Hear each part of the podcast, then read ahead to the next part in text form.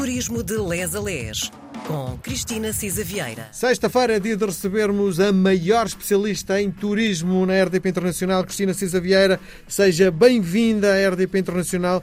Na sexta-feira passada um, ficámos em Coimbra com aquele recado que Coimbra não se vê uh, num dia só, pelo menos dois. Há que ficar, há que dormir, há que comer coisas interessantes. Já vai falar provavelmente no Leitão, que não é de Coimbra, mas é, é muito próximo.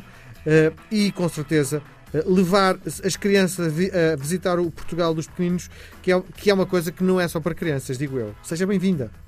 Olá Miguel, olá a todos. Uh, é verdade, acabámos de facto na parte de uma lição histórica, como há pouco dizia, na Quinta das Lágrimas, e hoje temos que dar mais uma voltinha em Coimbra, mais uma vez, este segundo dia também bastante acelerado, não é? Sim de facto, tínhamos deixado a Quinta das Lágrimas, que é para uh, românticos, de facto, uh, tem o dito uh, a fonte dos amores, da lenda do Dom Pedro e Dona Inês, a fonte das lágrimas, e nós todos, o Camões faz parte do nosso sangue, não é? E, portanto, a fonte das lágrimas vem de uma, de uma de, uma construção poética da autoria do, do, do, Luís de Camões, em que o escritor nos Lusíadas disse que a água que ali brotava era consequência das lágrimas que a Inês chorou antes de ser morta e que o sangue dela terá ficado preso às rochas do leito uh, da fonte e tornou-as uh, avermelhadas uh, até hoje. há muitos lugares românticos em Coimbra, já agora o Penedo da Saudade, o Jardim da Sereia, o Parque Verde do Mondego e outros, mesmo a própria universidade, é sempre muito palco de muita fotografia e de muito encontro romântico. Toda a cidade, aliás, é, é romântica. Ora bem, em Coimbra, entretanto, uh, houve algo que eu redescobri, que é espetacular, que é o Museu Nacional Machado de Castro, que teve umas obras de intervenção muito recente e é um museu extraordinário, com uma riqueza uh, de, de, de patrimonial impressionante, embora tenha aberto em 1913, esteve de facto bastante abandonado e depois agora com uma intervenção do Gonçalo Bir muito contemporânea, ganhou uma luz absolutamente extraordinária. Mas a Cristina está a falar é... do ponto de vista arquitetónico ou uh, nas peças que estão disponíveis?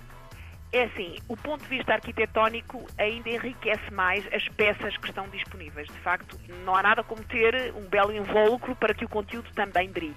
E neste caso, de facto, o Gonçalo Birno fez ali uma obra extraordinária. É um prazer visitar o próprio uh, edifício, uh, porque o edifício é muito antigo. Uh, foi de facto construído sobre uma, um edifício do Passo Episcopal que já vinha de uma obra romana do século I.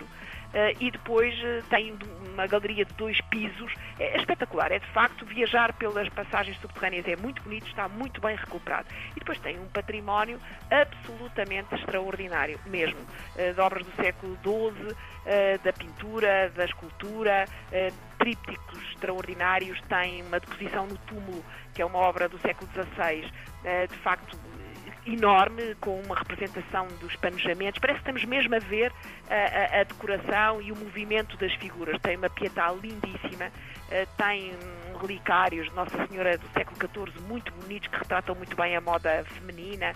É muito, muito bonito. Eu recomendo imenso. Tem um, um Cristo Negro, um crucifixo do século XVI. Portanto, não só tem arte sacra, maioritariamente arte sacra, mas através da arte sacra, como sabemos, também temos muito testemunho do que era a moda e os costumes da época. Portanto, eu acho que o Museu Nacional Machado de Castro é extraordinário pelo edifício, como o Miguel dizia, e também uh, pelo conteúdo. É, de facto, um museu com uma coleção de belas artes e arqueologia dos mais importantes do nosso país e tem uma história com mais de dois mil anos. Uh, é, de facto, mesmo mesmo interessante e vale a pena ir levar as crianças, até aos 12 anos, aliás, não pagam. Ora Mas bem, olha, que eu, eu acho que não é só para crianças, sabe? Eu divirto-me imenso, não é? Não, pois eu estava a dizer que, pensando agora também pelas crianças, lá vamos nós okay. uh, ao, uh, Portugal. ao Portugal dos pequenitos, isso, não é? Isso. Uh, espero que ainda tenhamos um bocadinho de tempo, tempo para tempo. esta voltinha. Claro. de facto, o, o Bissaia Barreto foi uh, um médico cirurgião importante em Coimbra e que desenvolveu uma inovadora obra social e a Fundação Bissaia Barreto, que ainda hoje existe e que de facto é uh, de uma imensa importância até do ponto de vista lá está, de, de apoio à população mais desfavorecida da região centro do país. E portanto, para além da casa temos também no, há este museu, o Museu Bissaia Barreto e depois então lá está chegamos ao Portugal dos Pequeninos. E foi idealizado pelo, pelo Bissaia Barreto porque, de facto, ele tinha uma ação muito específica em defesa da, da criança e era uma extensão pedagógica e lúdica da própria Casa da Criança de Rainha Santa Isabel, que ainda hoje se mantém em funcionamento. Este Parque Jardim foi inaugurado na altura, como sabemos, do Estado Novo, em 1940, uh, e uh, ele dizia uma coisa muito engraçada, o Bissaia Barreto dizia tudo é minúsculo para nós, mas grande para as crianças, hum. e tudo é verdadeiro. O, uh, o, arquiteto responsável pelo projeto foi também um importantíssimo arquiteto em Portugal, o Cassiano Branco, um dos grandes nomes da, da arquitetura moderna portuguesa. Lá está, como sabemos, tem o Cine Teatro Eden, em Lisboa, o Grande Hotel do Luso e várias obras no, no nosso país.